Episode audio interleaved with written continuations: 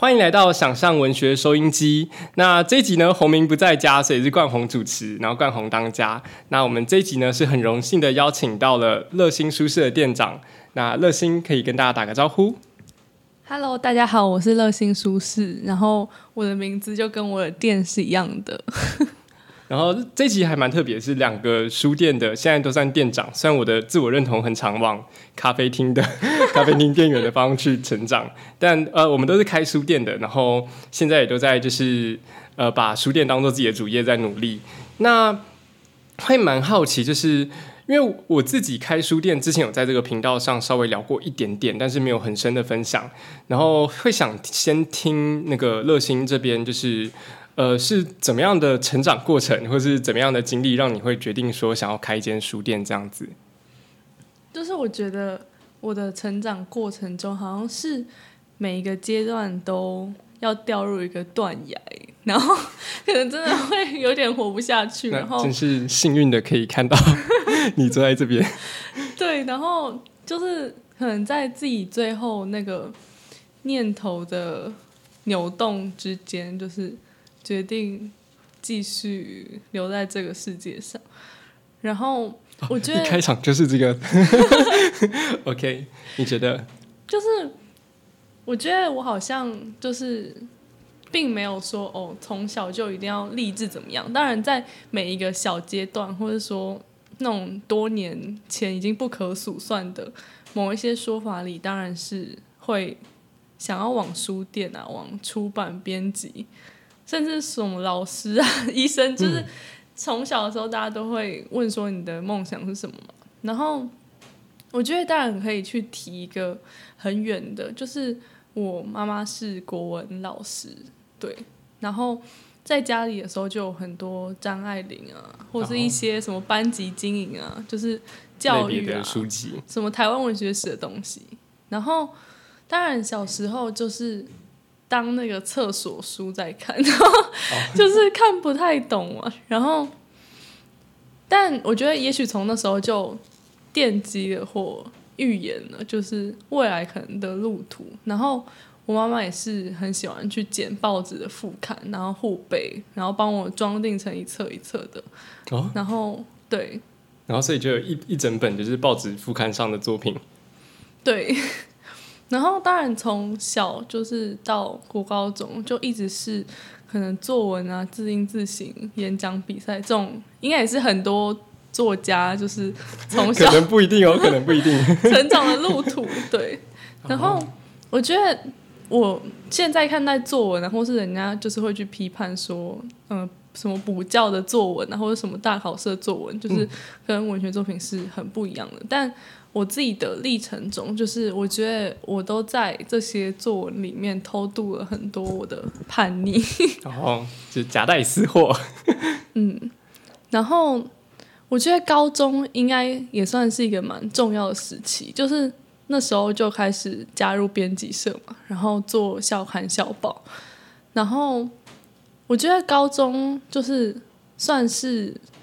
一直没有觉得自己在那个就学的现场。就是我从基隆每天搭国光客运去台北上学，然后哦，那也蛮远的，一天通勤都要二十多分钟吗？三十？其实超过，超过。对，因为我家离火车站有一段路，然后就每次到学校都迟到，然后就是因为那个客运的时间很难抓，就是每天早上有时候排队的人多。然后你可能就没办法搭上你预定的那班车，所以我永远都迟到。然后这好像就也变成一种习惯。哦，对，就变成习惯了吗？可是你也不是特别晚出发，就只是车子搭不到。对，然后就是早上的早自习的考试考卷都没写到，然后就我觉得在课业上当然就是越来的越落后，跟我觉得已经逃逸出那个升学体制的现场，就是。我 是被动式的逃离那个升学的压力，就是我那个上学的时候就会去图书馆，或是去独立书店买一些自己喜欢的书。然后我们那时候大家都很迷，就是宋尚伟，然后徐佩芬、潘柏林，大约在呃五六年前，五六年前 对。然后就是看完这些作品，就一直跟那个邻座的同学讨论啊，然后聊天啊。五六年前应该是宋尚伟出《共生》的那时候吧，对，差不多是那个时候。哦，会跟同学们讨论怎么样的内容啊？就是那时候我有一个还蛮好的朋友，他现在已经去那个中国念，他大学的时候就已经去中国念书了。然后那时候就是我们就翘课，然后 躲在图书馆，就是那图书馆的架子都很高嘛。然后我们那个图书馆它有两层楼，有旋转楼梯，像是古堡一般。哦，好酷哦！对然后我们就躲在那个架子与架子间，然后到那个就是下课的时候，那个管员才发现为什么我们上课时间竟然在在图书馆里面，对，然后我们就被大骂。然后然后后来就是在高三那种就是一般人学业压力很大的时候啊，就是我们也蛮反叛，我们就直接把我们的座位就是桌椅直接搬到教室外面，对，就是直接跟教室内的人隔绝 切这样。对然后。然后这些，哎，那这个就是经验跟开书，你会觉得开书店是一种反叛的方式吗？就是刚才的经验听起来，我觉得是吧？就是当然，一般就是在刚开书店的时候，大家可能都会以为是一个很温柔，就是 对对书业的情感啊，或者是认为说书店好像就是非常从容，对。然后我觉得我内心当然是有很强大的反叛的意志，就是我不知道我哪时候会实现。就我有想说，可能在今这一年的某一个月，就是我要做一个那种什么聪明打哲学，哦，什么意思？就是因为像成品啊，或是反正各行各业都会有啦，就是什么。就是叫你精打细算的一些折扣节之类的，哦，对，好像会有，然后我就想说，就是我就可能打到六折啊，啊，然后为什么 为什么要这么想不开？没有，就是因为平常卖书也也不是说卖卖的很动嘛，然后我们就用那个议题，就是来看或作为一种实验，就是、哦，我想象中那个活动可能是，比如说书打到六折，但是选的都是一些比较奇妙的书，然后就是大家读完之后不会有什么收获的，来反讽说哦，打折很多的书可能在浪费你的时间 之类的，我不知道。对啊，然后我就因为店里很多可能是常客或是已经是好朋友，然后就是我结账的时候可能就会问说，哎，那你要打到几折？就是你要哦六折，自己选 对，或者是那个玩那个抽抽乐，就是哦，看是你是抽到几折，然后也会想要办一些论坛或者什么工作坊，是就是让可能基隆在地的人更清楚，就是打折这个议题，因为。我觉得这种议题啊，当然之前是从文化部或者是很多嗯书业的联盟去、然后包含就是图书统一定价呀，或是有一些讨论，对啊，对，然后我觉得当然就是我在这个议题就是的启蒙时期，应该是在那个大大三大学时期。对大二大三的时候修了一个现代史，是杨嘉贤老师的哦，嘉贤老师很棒，对，然后因为开学的时候就要买诗集嘛，就是大家都一起买书，然后老师就是统一跟那个小小团购这样。哦，然后那时候老师就有特别提说，就是为什么我们就是是去跟独立书店买，就是而不是说大家各自去一些电商平台买。然后他就说，就是虽然他们的价钱高了一点点，但是可以支持到他们的就是继续的续命这样。然后我觉得这是我第一次听到这个议题，跟第一次知道哦，原来这有什么差别。因为那时候对于就是每个书店能拿到折扣，就是或这个产业是完全不清楚。但是我那时候同时也产生了另外一种想法，就是因为学生可能都比较没有那么有经济能力，嗯，对。然后我那时候就会觉得说，嗯，如果我就是我每一个东西都可以省一点小钱，或者是以这个书来说，我就真的可以。嗯，在博客来拿到比较低的价钱，然后可能让我可以吃的好一点。对啊，我觉得吃的好一点是蛮重要的。对，然后我觉得内心当然也会产生这样的冲突吧。嗯，其实我也会遇到这个问题，就是呃，因为我们身边的朋友其实也都蛮年轻的嘛，那大家也都还在经济上的努力。然后，当我们说，就因为我们自己开独立书店，然后我们也知道，就是进货的价格就在那里。那我们如果卖的太便宜，就是呃完全没有利润，甚至是亏本在卖。像你刚刚提的折数，其实已经是亏本在卖了。然后，你这时候就要找到一个特殊的通路，是愿意供这样的低价书给你。对啊，然后可是我我常常也会遇到，就是哎，我知道这个朋友的可能经济状况也不是到非常非常充裕，然后他跟我买书的时候。我反而会有点想折扣给他，就是真的真的就是折扣这个十几块我们不会倒，然后但对方就很坚持说不行，我一定要原价来买，对啊，这也会遇到像这样的状况。嗯，但我真的觉得这蛮冲突的，就是呃，像有些朋友问我说，就是那书要不要跟我买，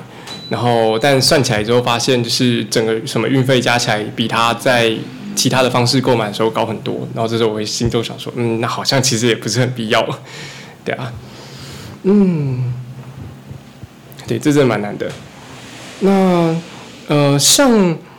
乐心这样子开店的时候，呃，你还有想要聊聊车购站吗？还是我们可以聊一下，就是书店营运的一些内容？可以聊书店营运的内容。好啊，像你们在基隆，我们在永和嘛，然后你们在基隆，你会特别关注一些基隆在地的议题或是出版品之类的吗？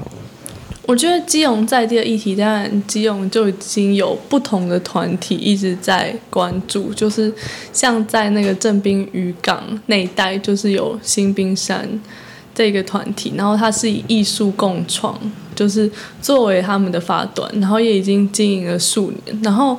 就是在。八斗子就是海科馆那边，就是也有一个山果，就是它主要是在那边做一些活动共创跟地方创生。然后如果是历史部分的话，就是有基隆卡米诺，对，然后他其实团队蛮多的。对，就是其实大大小小的团队，包含就是在我们附近的那个小兽书屋，他们是做那个动物保育跟自然环境相关的主题，对，所以。我觉得，因为基隆的地方小，然后就是相对你会觉得好像很多议题都已经被其他人讨论，或者是当你刚加入基隆的时候，你就会想要承继着他们那个讨论的脉络，或者是找一些就是那种大家对基隆的刻板印象，或是关键词，下雨很多之类的，对啊，或是什么煤矿啊，什么基隆盐家，或是一直往古迹那个地方去转，然后。我觉得我现在在书店就是操作议题或是未来走向，就是我觉得跟我刚回金融的时候已经开始有不同的想法。就是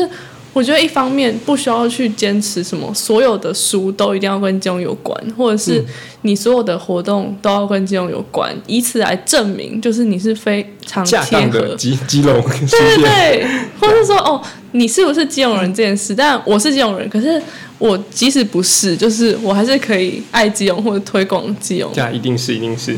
对，像我自己也不是永和人，我也是跑到这边来。哦，你不是永和人？不是，我不是永和人，我是台中。对，我是从台中跑上来的。原来。所以刚刚在讲，就是文化人都有一种就是温和的印象的时候，想说，就台中人才不是，就马上从柜子里面掏出一把枪之类，并没有。对啊。那在这样的选书上，你发现说，除了基隆的呃很在地的书籍之外，你自己会关注怎么样的书，或者有喜欢怎么样书的类别？我觉得就是承继着我大学念那个清华大学人文社会学院学士班，然后主修文学创作，所以当时就是。文学创作这个学程，主要就是清大的台文所在管辖，以及就是我们老师跟台文所其实是一样的，所以在选书上，当然就是有蛮多的书单，应该都是过往一些课程或是我们从中熟读的各个文类。然后我觉得还是以就是台湾文学为主要的选书，对。但就是我觉得我好像。一直以来也也会有一个困扰吧，就是当时我也有跟一个就是教现代散文的赖佩轩教授，他现在在中山大学任教，讨论过，就是我一直不是那种熟读经典作品，这个经典作品应该除了你说台湾学经典作品，也包含世界文学的经典作品，因为经典作品太多了。对，然后就是那种大家都觉得说哦，一定要读这些这些，然后我从小可能就是有点乱读一通，就是并没有人教我要有这样的历程。然后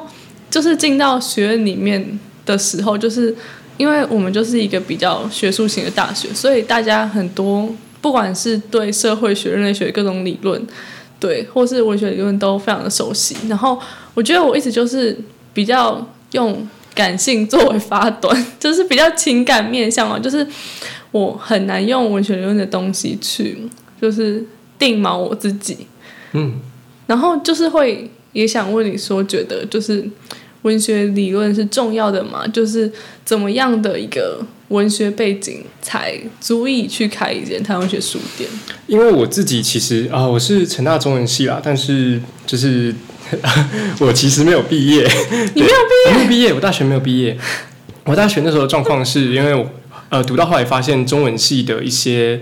在文学上的美学判准或是课程的内容，跟我自己人生规划方向真的差的有点太多。那我自己判断，我大概如果延毕的话，要一到两年的时间去把所有课修完，我才有办法毕业。那那时候的权衡判断下是想说，那大家读大学是为了什么呢？啊，是为了找工作。那我现在如果不毕业的话，我找到工，我找得到工作，嗯，好像可以找得到。那我要毕业吗？嗯，不要，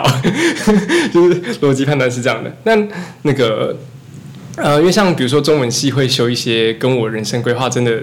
很低度相关的课，像什么甲骨文，我们就要看着那个龟甲的影印本，然后看这这是什么字，那你就要从甲骨文去读那个甲骨文的字，我就觉得 谢谢我的人生路要走这一块，对啊。那呃，回到你刚才讲，就是文学是不是要有一个脉络去理解的话，我觉得是呃，文学理论是哪一块的文学理论？比如说像是呃西洋文学理论，它会有一套是自己的东西。台湾也试着想要找出自己的一套脉络，是台湾的文学理论，然后或甚至是中国古典，它也会有一个中国古典文学的文学脉络理论。然后我反而是觉得说，你的心在哪里，就是你喜欢什么东西，那再往那个方向去钻研。像甚至比如说现在呃大众流行文化上，大家很喜欢动画漫画，那有人会。做这个理论的分析，然后去写它相关的论文，那那也是一种文学理论。然后我觉得理论更多是帮助我们理解呃某个作品它的脉络定位。那比如说像是呃，如果我们不去读一些台湾文学理论，我们可能不知道说，就是现代主义文学在日本的时候，在日治时期的时候就流行过一次，然后到后来的时候流行是为什么？那之间的脉络是长什么样子的？那有一点点的脉络的时候，其实可以更享受这些作品的阅读，就知道说，哎，那个这个这个作家为什么这样写？那他写的风格为什么会往这个方向去长？那我会觉得有一点理论去支持，是可以更享受作品的，对啊。我觉得也可以举，就是我大学修那个王慧珍教授的台湾文学史，就是这是就是我们当时主修文学创作人的必修。然后我从大一看到这个必修的时候，我就头很痛，就是 我不知道我什么时候就是才有办法修。就是我那时候就跟我同学说，就是像我们就是一直创作，就是就沉浸在我们自己的作品中，然后为什么一定要学文学史？就是我一定要学会背诵，或是学会辨认说哦，这个人他是什么作品，然后他是就是什么时期，然后对，然后我那时候就会觉得说，这对我文学创作有什么帮助？那当然就是我是真的在毕业以后，就是到书店工作，我才发现，就是真的在书的分类，或是书排列的逻辑，或是你怎么选书上，就是。台湾文学史的确可以起到蛮大功用，然后我觉得另外一个也是会谢幕，像就是我们的那个学长朱佑勋这样子，对，就是对，佑勋是清大的，对，然后也是传闻说他两年就毕业了，也太快，对，然后因为我们跟就是以下开放留言终结者，没有两年啦，是两年半，是啊，没有差很多，我不知道哎，对啊。就是因为我们跟那个台湾所的学长姐都有蛮多的互动啊，像那个也是写作会的君临，嗯哦，对，君临搞不好会听到这个节目，对，然后就是大概都有嗯远远远望着他们的作品或者他们一些事迹。好，君临学姐，你的事迹正在被远望着，对。对，然后还有他后来也是去从事作文相关的补教嘛，然后甚至有一个小小的创业。对啊，对啊。然后，哎，其实我想回应一下，就是文学史的部分。然后我一开始也会觉得说，就是哎，创作就创作，为什么要管之前的人写的什么？嗯那有一个小小的事件让我觉得说，嗯，真的应该要看一下文学史。是，呃，我在大学的时候投稿了一个后设小说，我那时候不知道后设小说是什么。我想说，就是，哎，如果我写一个在文学奖现场去写文学奖的小说，那到时候评审就得一边看一边主持文学奖，然后一边读这篇跟文学奖有关的小说，就应该很酷吧？然后到那个评审的时候，刚好右勋也是评审，大家就说就是那这篇后设小说就是这样子的东西，已经有人做过了，就是可以看那个呃如何测量水沟的宽度，就是在几十年、三十年前、四十年前就已经有人做过了，然后大家已经做完了，然后只是谢谢你的创意，但是 我觉得史上这一块这一块已经被满足了。原本以为自己是那个原原本以为史上第一人是，史上第一人，天选之才，然后没想到发现就是呃，其实文学史上就是毕竟也很合理啦，就是台湾已经有这么多年，然后有这么多的作家，那有些人写过的主题，我们搞不好到现在的时候发现说，哎，我觉得这个想法应该很独特，这个写法应该很特别，或是我在文学上这样做出的形式实验应该是很特别的，但是。真的去读了一些文学史之后，才发现哦，原来这些事情都有人做过。那所以对创作者来说，我觉得有一块蛮重要，去了解文学史，是知道你的作品在呃比较简单是有没有人已经写过类似的主题了，那他有没有写的比你更好，或者他你能不能从就是别人的视角出发去呃切出属于你的不同的新的观点，都会是了解文学史上的一点点的意义。嗯对，啊。那如果要你推的话，你有没有什么很私心或想要推荐的书？我目前在店里推的都是那个张艺轩，哦，这就是是哪一本？我讨厌过的大人们。们。哦，那本我觉得很棒。然后我比较小一点的时候，就是可能高中或是大一二，曾经很喜欢过崔顺华。哦，崔胜华的作品我比较少读。你喜欢崔胜华的哪一个部分？就当然，他每一本从前面的诗集，什么《玻璃路》，你是我背上最明亮的废墟，就是我都有读这样。但是后来就是应该说，当时对于他整个文字的美感，并且他写了很多首的长诗，然后还有它的产量吧，就是包含你看他在自己的脸书或是各个杂志上，都可以一直不断一的直不断的有曝光。对，发很像就是发射各种不同的讯息，对，然后那时候就觉得，就是他包含他整个人的生活方式，就是我觉得这种美是很就是下坠，或是好像要带人就是掉入一种深渊，然后那时候就很 胜像华老师不要把人带到深渊里啊！对啊，对，那时候就他的生活方式是，比如说会做什么事情？应该说可能是都比较不是我会做的事情了，对，哦就是可能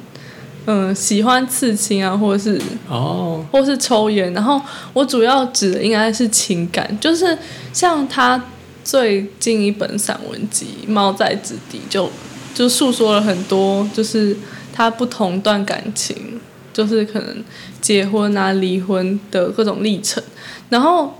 就是也会想要问说，就是到底把情感这样全然的哦暴露在作品之中，就是。我觉得，当然对作者本身来说，就是因为我也曾经是这样的人，然后你会觉得，就是我很我很袒露自己，我对读者很诚实，然后就是我好像裸身在这个世界中，但同时就是其实对对方来说，也许是一种伤害。就是有时候换位思考，如果我是那个对方，就是甚至是被写进书里的人，那他怎么看待这件事？对，因为像集文社就聚集了应该蛮多作家，那这嗯些作家也许或多或少，或是都有哦在作品里提到彼此。我发现后来发现其实比例不到那么高，不没有那么高。对啊，有些会，但是也不是都会。就是你对这样的看法是什么？我觉得可以切成两块，一块是呃，你如何看待作品中呃高度的自我暴露的这件事情，然后第二块是你如何在作品中去呈现你身边的人。那第一块比较我想的比较清楚一点是，呃，有些人的写作是跟不管是创伤啊，或者是跟自己心里比较过不去的事情是高度连接的。就是我有一个很痛的东西，然后我想要去写它。那最近的一个本作品叫《废墟的故事》，邓关杰。邓关杰的小说里面就有一段是在想说，呃，如果去挖掘人心的某种最深的模型，那那个模型的形成的方式或许是伤痛。然后，呃，所以有不少人的写作跟自己觉得很伤心的事情是有关的。就是 这是一个很笼统的讲法，就是每个人有不同的伤心的方式。那可是这时候在写作上会遇到一个很大的困扰是，呃，假设我写了一些东西，那是跟我很伤心的东西有关的。那这个写作如果可以被认同，那个认同方式有很多，比如说读者喜欢，比如说文学奖得了奖，比如说你有成功的出书。那你写作如果被认同的时候，当然很好，那可能就是有某种悲伤的升华的效果在里面。但如果这个写作没有被认同，就会变得很可怕。那个可怕是，就是我已经把我已经全身赤裸了，我已经把所有事情都掏心掏肺了，为什么还没有办法被爱？然后那个很可怕，不要往那个方向，对，不要往那个方向走，那个方向很可怕。对，它会是一些人写作的脉络。然后，呃，我自己是觉得，就是它会变成一种有点负向的循环，就是呃，要切清楚，就是写作，呃，不是为了被爱所以写作的，就是不是为了被喜欢，然后就是呃，写作品。有一部分当然是就是希望希望大家喜欢你的作品，但是它不能是全然的目的，对，然后呃才不会变成说就是当你去做某些自我铺路的时候，其实最后如果不能得到认同，它会变成一个很悲伤的负向的循环。然后因为我的创作途径跟可能乐心有点像，就是我也是先从这种就是对我来说应该是蛮沉重的议题开始去做书写的。可是到后来之后，我才发现，其实写作的世界很广阔，就是大家也可以写一些很快乐的东西，然后或是你呃去调查一些史料，然后从历史的书写中得到就是某种跟世界的连接，那都是很美妙的写作的方式。那就是以自己的伤痛为出发点，不是唯一的写作的可能。然后当我们意识到可能性的存在的时候，我觉得很多东西就会被打开。对啊，那我想到就是我。最近去参，就是前阵子去参加那个 Open Book 的好书奖颁奖典礼，那个郝尼尔他那一本什么卡西语，他的瓦斯店吧，对，然后有我我关关注到这本，对，然后他的得奖感言就是说，他在这个写作的历程中，发现好像写作不全然一定要都是悲剧的，而是在日常中发现那些裂缝中的光。嗯，对，然后当然他也提到说，就是因为有他伴侣的支持，所以才能包容这样的写作者。所以我觉得，也许就是你说的那个痛的东西，的确不一定要在写作中被完成，也许是可以是生活的不同方面。然后你刚才说被爱这件事情，我就想到，就是我大二的时候也是邀那个我们台文所的学姐徐佩芬来演讲，对，然后。那个就是演讲气氛，应该算是我就是参加过那么多演讲里面比较迷幻的，就是我嗯，我们把整个灯光全部都关掉，然后在暗夜中，就是大家都有气氛，看不清楚彼此。当然，就是因为那个学姐比较害羞一些，然后那时候我当然会先看她的很多报道，然后其中有一个说法就是她说我写作是为了使人爱我。然后我那时候就就是被这句话叼丢，就是就觉得哇，就是好像我写作也也是如此，或者是甚至我觉得这是可以的，但是我们同时要认清就是这种写作方式的危险性。对，它是一种途径，但是路有很多。对啊。然后我觉得我我写作是为了使人爱我，他。基本上就是也延伸到了，就是那我的存在是不是也是为了使人爱我？因为写作可能是某一些生活的切点而已，但是存在是二十四小时的，就是是二十四小时你都要去扮演某一个人格或某一个角色来让人喜欢你嘛。然后当然后来就是。我觉得这就就是三四年级以后，就是那个离文学越来越远，就是离现 这是一件事 还是坏事呢？对对，就是离俗物语，就是职场的追求越来越靠近。就是当然就渐渐的，我之前是关心大家爱不爱我，现在我关心的是我薪水多，不是啊，开个玩笑。对，对啊，就是我觉得当然就慢慢忘记了失言，慢慢忘记了这种写作是为了被爱的追求，直到就是前几天吧，就是那个基隆基隆电视台有来采访我，哦，就是做一个影像专辑的拍摄。然后，因为我店前面就是有两块很大的玻璃，就是我的、嗯我的窗户，就是我每天会在那边写不同的诗句，这样。每天写不同的诗句，每天换对，啊，好认真。我连玻璃脏脏的我都懒得擦。OK，然后那时候就是他就请我就是现场演示说我在写玻璃的样子，嗯，然后通常我就是左边的玻璃会写诗句，然后右边可能是比较写一些定义书店或跟书店有关的句子，然后我开店到现在是都写什么，在阅读里寻找灵魂暂歇的居所，嗯，对。然后我觉得“暂歇”这两个字下的很好，就是你不是一直留在这里，然后你在读完之后是可以回到世界，然后跟世界再走下去的。对啊，所以那个书店倒了，如果有文案公司 可以应征。可以认真的话，欢迎拨打这个电话。对对然后那一天就是很突然，就是不管是那那个媒体来采访的很突然，或整个过程中，就是他叫我写玻璃诗都很突然。然后我那时候就写想说写好开书店，然后之后要写什么呢？然后我其实马上想到的就是开书店是为了使人爱我，哦，对某种回到最初的那个那个对文学的激动。对，然后我就突然想到三年前的，就是我刚才说的那个经历嘛。然后后来就是我并没有这样写，我就写开书店是为了使人自由。嗯，对。然后后来就是，嗯，这这两天、就是、这个心态的转变是什么？就是从爱我到自由之间的。我觉得这个句子当然是非常即兴，并没有经过很大的思辨。那我后来旁观这个句子的时候，我就想说，路过的人他看到这句话，就是他会想说，嗯，这个使人自由是使这个创办书店人得到解放吗？对，请让我解放吧。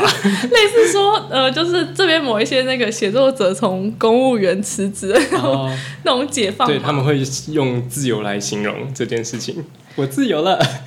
对，然后后来我就想说是要改成就是阅读使人自由，就是这是广泛的面对大众，然后每一个人都可以在阅读中得到自由。然后后来就是也没有特别改，但就是回到你说那个被爱跟自由的转变是什么？就是我觉得被爱好像就是有一点像你自己就是一个新闻记者。就是你要一直在你的身上发掘新闻点，就是你知道你在什么场合说什么话会引起多大的轰动，然后我自己都可以帮我自己下标什么，就是你的一切经历都是一种就是成名的工具。对也不是 那个一两岁的时候可能 不包含，谁谁那个两三岁会想说我以后要成名，对，就是我其实真的很。因为我还有上过那个新闻学的的课程，就是在大学的时候，其实真的很容易下标啊，就是什么全台湾最年轻的书店老板，然后什么，然后过了两年之后，这个标题就不能用了，糟了。你其实原本可以用，对不对？但是你没有用，应该不行。我我也都没有到很哎，二十四、二十五、二四、二五，差不多。这样很年轻吗？其实应该有蛮多书店也差不多是这个年龄哎。是我是指创办人哦，哦，对，了解，但没有没有特别想用这样的抬头。对就是很多新闻记者一定都会去抓取这些信息。开书店到目前，我觉得开书店最大的门槛是钱啊，就是租一个空间，或是买一个空间，然后进书，就是门槛不是能力是钱。对啊，我的意思说，就是新闻对于书店或独立书店的吸睛点吧，就是好最美的书店啊，或者什么最美的店长，对啊，或者是就最年轻的，然后我自己都可以想到说什么，嗯，我二十二岁，然后我开了一家书店。然后甚至这个就可以做成一个写作计划，对，然后开始编排那个目录，有没有？可以可以。就第一章如何筹备书店，然后还有一些。二十第二十一岁，就是我是这时候开始想不开的，还不知道五年后的我会。OK。对，然后我后来就觉得，就是你你一直想要去搜寻那些爱你、认同你的眼光，然后是不是可以先暂时把这些东西放下，就是专注在你所。就是想要不管是推广阅读、开书店，还是写作的那个路途上。然后，我的我的创作或是我的经验是在某个时期之后，我发现就是呃，就是如果那个指所有的努力的指向是我的话，就是呃，如果所有努力都是希望大家来关注我在做的事情。那其实到最后，我觉得有点空，就是根本上其实大家也没有必要这么关注我啦。然后这时候我我会往一个方向是，就我会发现有一些事情是我所热爱的。那比如说像是我之前在做一些台文转译相关的专案的时候，就会去看一些前辈作家他们的经验。然后我印象中，就是我那时候对台湾文学是一知不解，不是一知半解，是完全没有了解。然后那时候就要去做那个叶石涛。前辈，那是超强的。要做叶石涛前辈的那个转移专案，那叫叶先生的房间。那时候缺霸还是一个很新的形式，大家还没怎么看过。嗯，那所以我就必须要就是去读他的传记，然后看他的论文，然后看搞懂这个老人到底做过什么事情。然后那时候对他的印象只有一句话是：我们成大图书馆里有叶石涛地上的盐，不是文学是地上的盐。那句话更更没没有。更没有，我不知道该怎么讲。对不起，石涛前辈。对，那那句话是说，台南是一个适合做梦、生活，然后什么恋爱、恋爱的好地方。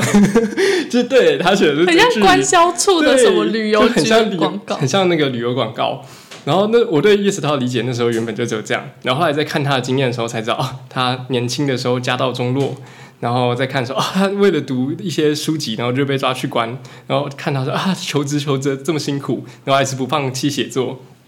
然后最后是看到，就是他跟那个钟兆正在去进行一些文学上的活动的时候，如果我们到图图书馆去看，然后有一些什么台湾作家选集，你就看到就是台湾作家选集的那个编撰者就是钟兆正跟叶世涛，然后出版了可能二三十本，应该不止，搞不好五六十本都有，就是帮所有台湾的那一辈的作家去做选集的那个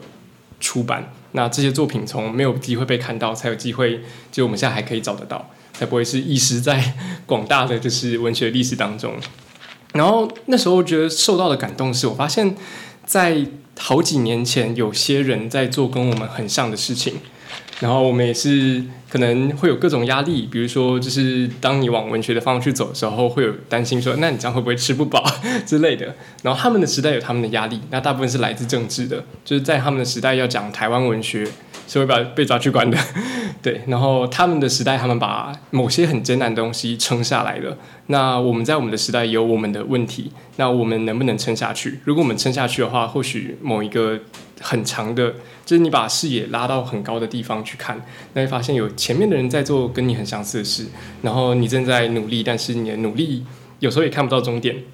比如说开书店，我就不知道重点是什么，就是每天卖书，那卖的比较好，那要担心下个月会不会也能够卖到就是一定的程度，让自己可以养活。那一切的终点在哪里？一切终点在退休吗？我也不知道。对啊，那但是如果把时间的场合再往上拉的时候，会发现某一些巨大的改变不一定会在我们这一代发生，但是有人把它坚持做下去的话，一切就会变得不同。对啊，是我后来所受到的感动。比起就是不管写作是为了被。喜爱或是怎么样？那如果有一些是我们深爱的事情，那我们试着去推广跟介绍它，其实好像也可以，就是呃，变成某种创作的核心。对啊，我突然觉得我们做的事还蛮有社会责任，对，蛮蛮大的社会责任。对啊，那乐心会不会想聊一些，就是呃，你？在文学式的，呃，因为你你刚刚说包含那个你高中的时候有一些很叛，就在节目刚开始的时候有一些很叛逆的行为，就是比如说翘课去图书馆，然后会是一个蛮独特的文学经验。那呃，你跟伴侣相处上，就是有没有这样子很独特的文学经验？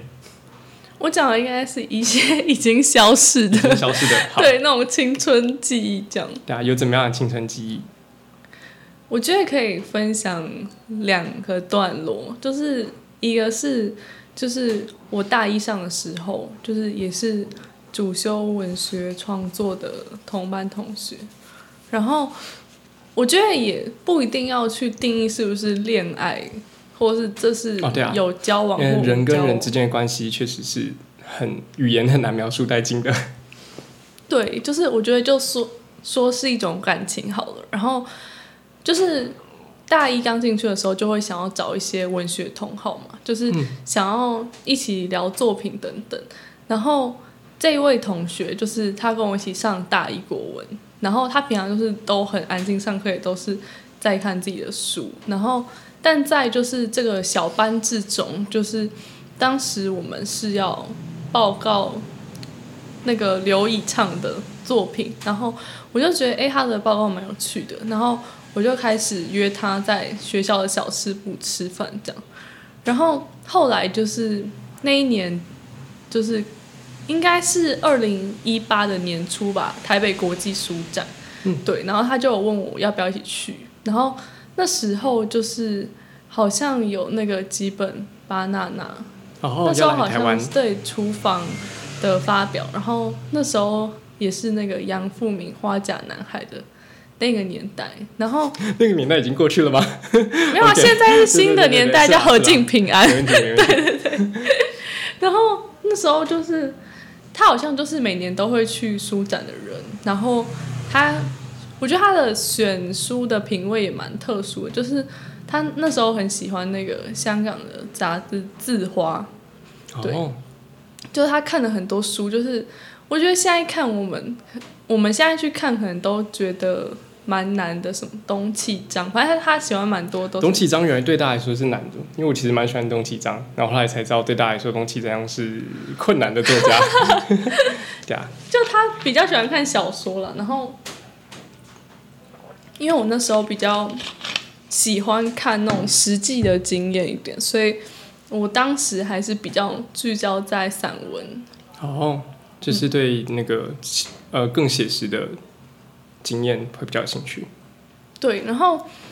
就是当然中间应该是有很多讨论文学过程，只不过就是因为那个时年代有一点久远，所以也是有一点回忆不起一些细节。然后有一次就是，当然这已经不一定是跟文学有关，只是在回忆这段就是文学式的感情。就是有一次我也是有到他家去玩，嗯对，然后我觉得就是能念清大或是在那个环境里面，其实对我来说就是一件出格的事，因为我就说我高中都不念书，都不念书，对。结果考上清大，你是学霸吧？不是我跟你说，就是大家都会说，你就哦，是那种都说我没有读书啦的那种同学。这个就不便回。应。然后反正就是，嗯，我我觉得去他家这也算是一个可以当做一个小说式的开端，就是就我们家就是比较中产小康家庭，是。然后就是他们家可能就是那种会上一些新闻台去解析基金啊、股票的那种名人，然后就是也是查得到的，就是财经界的小公众人物那种。哦，对，就是可以看得到一些报道，然后那时候就是在那个美丽华后面大直的豪宅区那边，然后去他家的时候就觉得，就是我从来没有看过有一个人家可以这么的大，就是哦。他们家虽然只有四个人，但是他们坐在一个十人的圆桌的餐桌上吃饭，然后他们家的落地窗就是可以直接看到那个一零一的烟火，嗯。就是他们跨年也不需要去人挤人，然后当然门禁也是很森严，然后那个平面可能就有一百平，啊出去还有那个司机帮忙开车，有没有司机 我不知道。了解。嗯，然后我觉得在这个经验中就产生了一个界限跟一种痛苦，嗯，就是包含也是从那个服饰啊，或是背的包包之间，你就觉得在谈文学间，你们当然是相同的，可是，在物质或是很多生活层面，或者是那个从小的防护网，还是不太一样的。了解，就经验还是不一样的。对，然后后来就是某种文学的魔法就破灭了吗？也没有啦，就是后来应该是二零一八年的十二月吧，我就是我们在新竹剧城看了一部电影，叫做《比悲伤更悲伤悲的是伤的故事》。的故事哦，好像也听过，但我没有看。对，然后我们好像在就是那一段期间有吵架吧，对，然后我觉得就是后来他不是还改编成影集嘛？我比较没有关注到，但好像有。哦，我觉得那部电影对我来说就是这段关系的一个预言或一个终结吧。就是反正在那段期间，我已经有点忘记我们为什么而而争吵。然后去看那部电影的时候，当然就是刚开始我我就是跟他非常的有有间隔，对，就是我觉得就是内心还是有一些小生气与不满，然后到后来就是我就有点借电影而抒情，就是因为那个电影就是如同它的片名就是非常的悲伤，然后就是是那种全场的人都会在哭的那种电影，哦，对，那种电影，对，然后就是我也借这个情境，就是悼念或是抒怀了我我对这段感情的的终结吧。就是我就从非常对他陌生的那个状况到，就是我就躺在他的怀里哭这样。然后对，然后后来又有电影结束之后，又有一个预言是，就是我们去逛了其他楼层的那种日系杂货，然后他的包包就甩到了一个小杯子，然后那个杯子就碎碎裂在地上，哦，然后就是可能，嗯、这个电影的行程结束以后，就是到寒假，好像他可能就突然说他要跟我断绝这样子。断绝所有的歌啊，对，然后就是我当下就是非常慌张吧，就是我觉得我的人生中就有几次这样子，已经可以命名为创伤的东西，然后那个寒假就是我的作息就变得非常的奇怪，就是我大概每天六七点就会睡觉，然后我醒来的时候已经是隔天隔天的大概一两点，所以我每天醒来的时间可能就只有四五个小时。对啊哪个六七点到哪个一两点？就是傍晚六七点睡到隔天下午一两点。哦，哦，了解。对，然后我后来就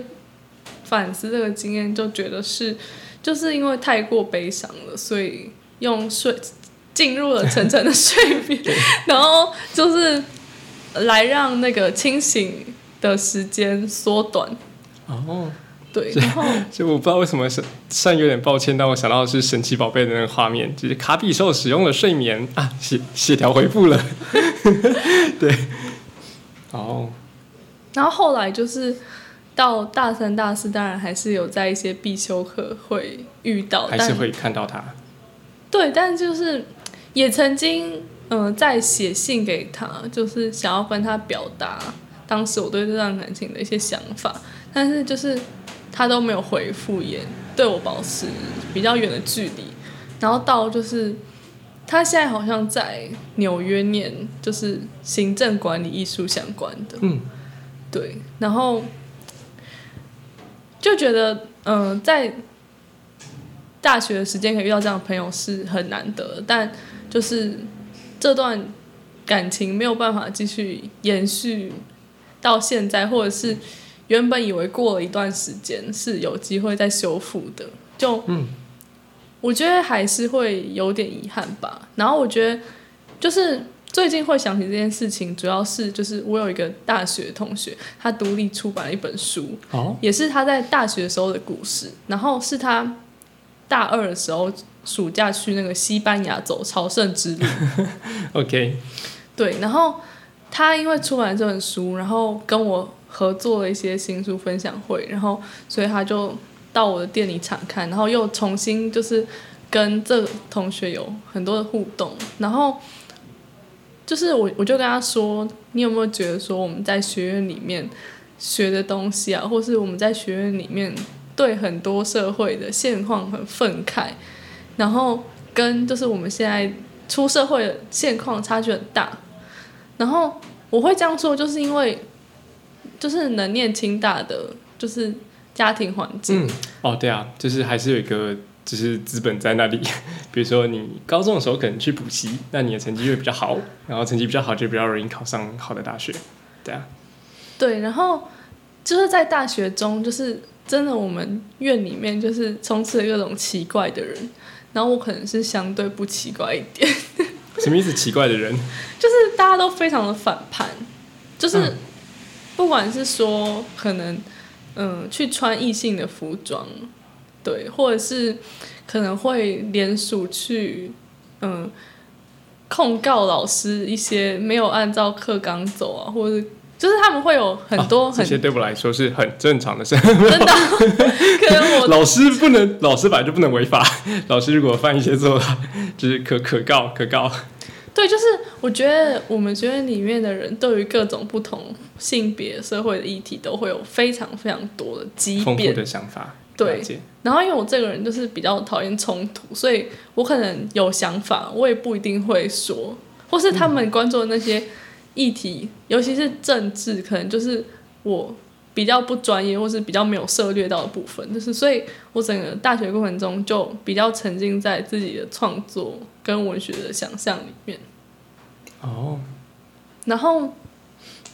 我就有问我刚才说那个最近来我店里，然后独立出版那个同学，就是我就问他怎么看待青春时候的这些遗憾吧。就是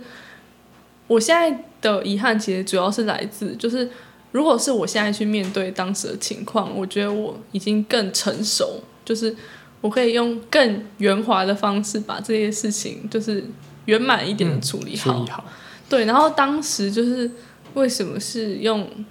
都彼此这么撕裂伤的方式，然后让现今的我们，就是就是我当然连连约出来吃饭都很不好意思的那个程度。就是完全不会联络，就是我觉得是生命里面浅浅的淤痕吧。对，然后他就是也会觉得说，好像这就无可奈何。就是虽然当时对对方感到抱歉，但是后来就是你有更变成一个更有承担的人，然后即使对方没有看见，但是你自己明白，那就好了。了解，然后另外一个故事就是，是我大二的时候当那个粤韩文学奖的社长，哦的那个算是你们应该是算总召集人的位置嘛？对。它是一个社团哦，对，它是一个社团，清大粤韩文学奖，对。嗯。然后那时候就是在嗯我们其中一个组别的一个学弟这样，但是我也没有把这个称之为爱情还是什么，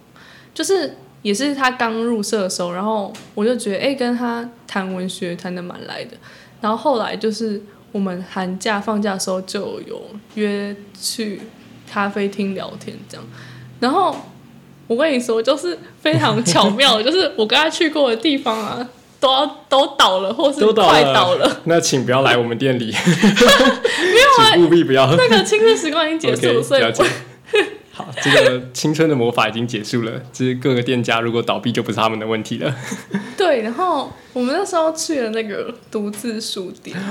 就是你们 没有啊？开开玩笑的，没有。OK，好，然后对啊，现在也收，我记得是收掉了嘛？对啊，对啊，然后吃咖喱饭，然后咖喱就倒了。然后那能不能请你们到国民党部玩一圈，看国民党会不会倒？没有啊，没有，我们去的地方还是有一些没有倒的吧。OK，了解了解。然后后来还有去那个生活在塔房，就是一个绘本主题的书店间，很好吃的千层蛋糕店。然后千层蛋糕也倒了，我不。我最近就是看到他公布说他只营业到二月二十八号，OK，然后我就觉得就是我要早一天去悼念，嗯，带着沉重的心情。剩下几天的时间，要赶快趁趁他还有营业的时候。对，然后就是那时候当然是从文学作为一个发端嘛，然后后来就是也是一起修那个杨家贤老师的现代史课，然后我是最近开书店才突然想起，就是当时的某一些互动行为，好像就也在为我现在书店的选书做练习，就是。我觉得那个浪漫当然现在已经是无可复返，就是我现在变成一个很世俗的人，对，就是那时候就是嗯、呃每次见面以前，就是不管是在校园里面还是校园外，就是我都会去选一本书，然后可能在就是书里面提一些话，然后压上日期送给他。每一次见面以前，对所以如果你们见面一百次，它就有一百本。我们没有见面那么多，好，OK，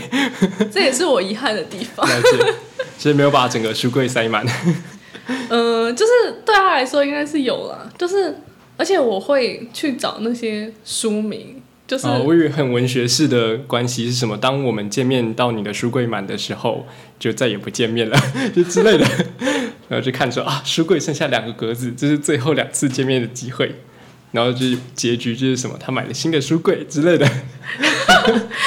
买那些书，你这很是很像一利台剧的剧本。便利商店轻便利商店恋爱小说，对，然后那时候就是有有送过夏雨的赋哦语术，哈，等下下雨赋语书是很贵的那本吗？对，一本像要四万块要不要找他拿回来？没有，我跟你讲，还有更多，一 还有更多。四万块。我跟你讲，就是因为那时候刚才乐心虽然说他是来自中产阶级，但我觉得可以送四万块的书，应该 没有，我跟你说，OK。就是被爱冲昏了头。了解。我跟你讲，如果那时候我有好好存钱，就是不要买那么多。你要是把富裕书的钱拿去买台积电的股票，现在好世俗的话，或是来投资集文社，对，那现在或许 就不见了。就不见了。哦，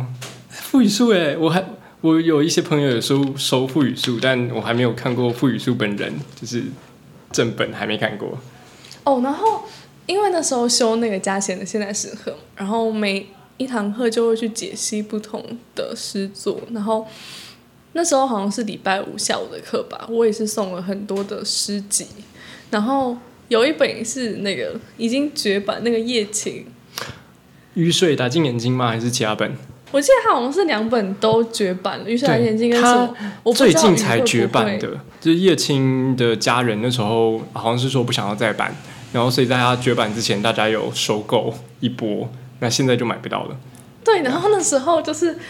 反正那那时候还买得到，然后对，我也是，对，有点遗憾，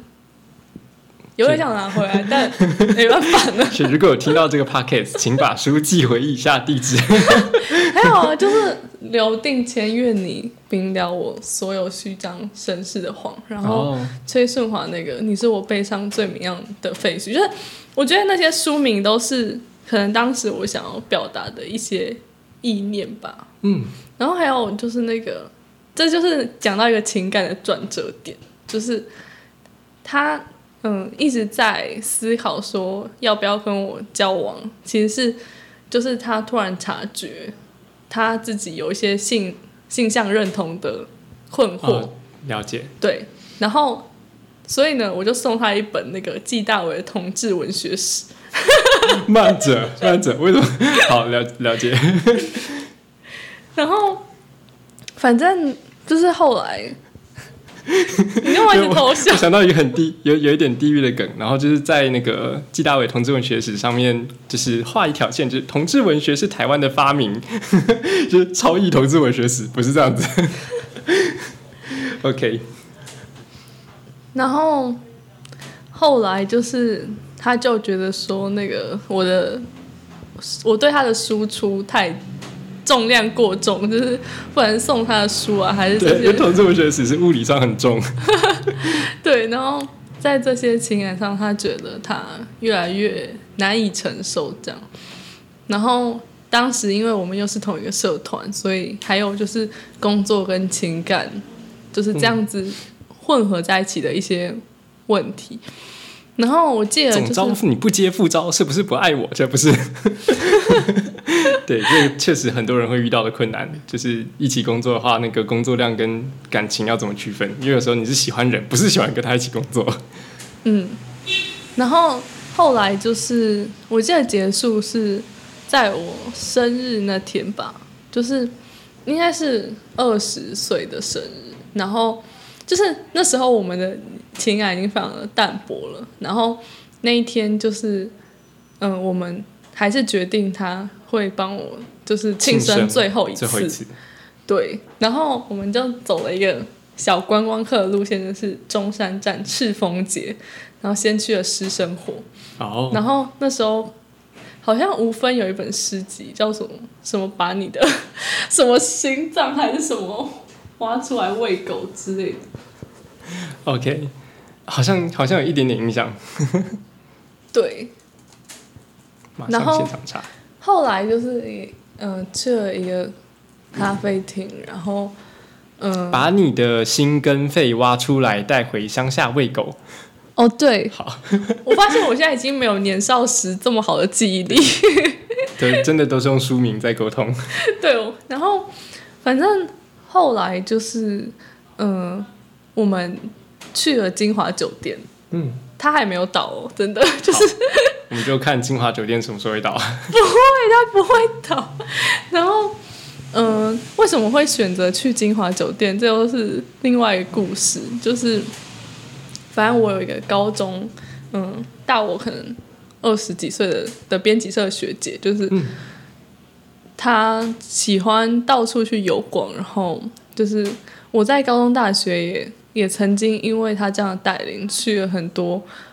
就是我这个阶层不会去的地方，就包含金华酒店与它的地下街，就是它地下街就是非常多的名牌、钻石、珠宝这样。然后就是因为那离中山站很近嘛，然后过往就是我有我是谁？我在哪里？为什么旁边都是钻石？就是过往，反正我有就是这样的游逛经验，所以反正就肚子饿了，然后就大家一起去。是那个经济阶层是，哎、我今天心情不错，哎，这个钻戒看起来很漂亮。哎、你这让我想到那个那个房思琪的初恋乐园里面、哦那个珠宝店的的场景。好，然后反正呢，就是他看了那个菜单一眼啊，然后就发现就是天哪，这怎么会那么贵？然后他就非常的生气，就他会学姐还是刚才讲的那个？刚才讲的、哦，了解了解。对，然后他就非常的生气，然后他就奔向了捷运站，然后从此之后呢，就是 他就再也那个就是没有回复我的讯息。哦，嗯，只看到菜单就发现，对，然后就是我觉得这当然就是也在我我的青春中产生了某一种断裂吧。然后其实你知道吗？其实把富语树卖掉就可以吃得起这顿，吃得起这顿饭，大概吃十次哦。哎、然后我我现在讲一些跟书比较有关的，就是对后来呢，我送他的多本书啊，就是那个暑假不是要搬宿舍嘛，就是把宿舍东西搬回家，然后他就提了两袋书，就是就还我。然后因为我爸开车来载我嘛，所以他还有看到我爸。然后就是我就看到里面就是很多我就是曾经跟他之间的回忆，对。呃然后后来因为我就是不忍面对这段过去，所以我就把这些书就是这，就是给那个茉莉二手书店。哦 然后我后来就是现在开书店，然后我就觉得为什么我当时要给茉莉二手书店？这些书留到人家手上就，对啊。然后，在茉莉真的可以找到各种奇妙的东西。像我有一次的经验是，呃，我很喜欢袁哲袁哲生的作品，嗯，那袁哲生这个作家的小说是大家有点像公认的，就是写的很好。嗯但他的作品因为一些原因，所以都绝版。那有一次是我去茉莉二手书店就看到啊，这不是袁哲生《寂寞的游戏》吗？一本啊五百块，没关系，我买。就是期待它是一一张股票会涨上去，就哪天变四万之类的。对啊，那就是在买完之后，那个就是回到书店这边，那就刚好有是在茉莉工作的客人过来，然后他就跟我聊说，哎、我在茉莉工作，他就说，哎、最近有店里有人就是很盘，然后买了袁哲生的，就是最近店里有人就是不知道在想什么，买了袁哲生的这本，它的市价好贵，然后我想说，哦，那就是我，就是有趣的巧合，对啊，那。哎，那其实时间好像差不多。那乐心有想跟收听这个节目的大家最后说些什么话吗？我觉得就是是如果你在听这个节目，四万块的 不语数，请务必不要丢掉，至少不要丢掉。对啊，我觉得开书店的每一天其实都是非常紧张与就是像是被时间经过吧，就是哦，你原本预期好这段时间你要做什么专案，像我们最近在做那个虚实整合的，对的，云端漫游线上书展，对，然后哦，突然你想说哦，这个下午你可以做这件事，然后突然有送货的、啊，然后有什么电话，又有什么紧急的事情，然后一回神，哎，怎么已经晚上了？对，然后很多事情就是算是被那个时间的那个钢骨给定义出来吧。好，就是时间就这样一直滑行，然后突然就到了要办活动的那一天，然后你就只好在那个办活动那天的前一天晚上，然后开始架设那些机器，就是不是照着自己的意志，就是很有规划的，就是慢慢完成这些事情。就是某个时刻，我们发现一切都是失控的，我们能做的只是尽量的挽回而已。对，然后因为像我们也都是一人书店嘛，对，算是就是办洪明会来帮忙啊，洪明会会来，对，偶尔还蛮长蛮长，洪明会来帮忙。好，对啊，所以我觉得有很多时候觉得自己像是一个孤岛吧，然后当然也是没有人是孤岛，没有人能自全。好，就是我觉得开书店的人就会比较谈比较少谈到就是损益表啊、财务报表啊，哦，好像是不会对外谈啦，但是其实私下交流的时候，大家蛮常聊的。然后看到的时候就深深吸一口气。就这个月啊，是这个数字吗？我是不是去买乐透比较快？没有，我应该要多投一些那个创作的补助。也可以啊，也可以啊。对，然后我觉得就是如果你不怕下雨，然后就是不怕天空很伤心的话呢，就雨水就直接打进眼睛。不是是就是可以做个很快，可能二三十分钟的车就可以来基隆。哦，对对对对，结论错了。对啊，那其实那个如果啊，不管是呃，这是以北部为中心思考啦，就是假设你在台南或者你在台中，可能就比较远。但如果是在台北或新北的朋友，其实基隆没有想象中那么远，就搭了一次车，大概二十分钟左右，其实就可以到基隆。那就欢迎到要怎么样找到你们的店的位置的资讯。哦，我会直接说地址。对啊，好啊。就是基隆市东明路八十八号一楼，然后上脸书跟 IG 查乐心书室都可以找到。然后 Google Map 应该也可以。对，就是我每天都会鞭策自己在上面写一些书店的日常，对，这真的很努力，我都 然后很不文学的一些语法，所以跟我个人的脸书有还蛮大的差距。然后就是如果你也是在找寻爱与就是被爱的困惑中，就是也许可以来书店走一走。对啊，就欢迎大家到乐心书室，然后可以跟乐心本人聊一聊，还有买书。对，不要只去聊天。对，那这期节目大概就到这边结束，那可以跟麦克风说一个再见，拜拜，大家再见。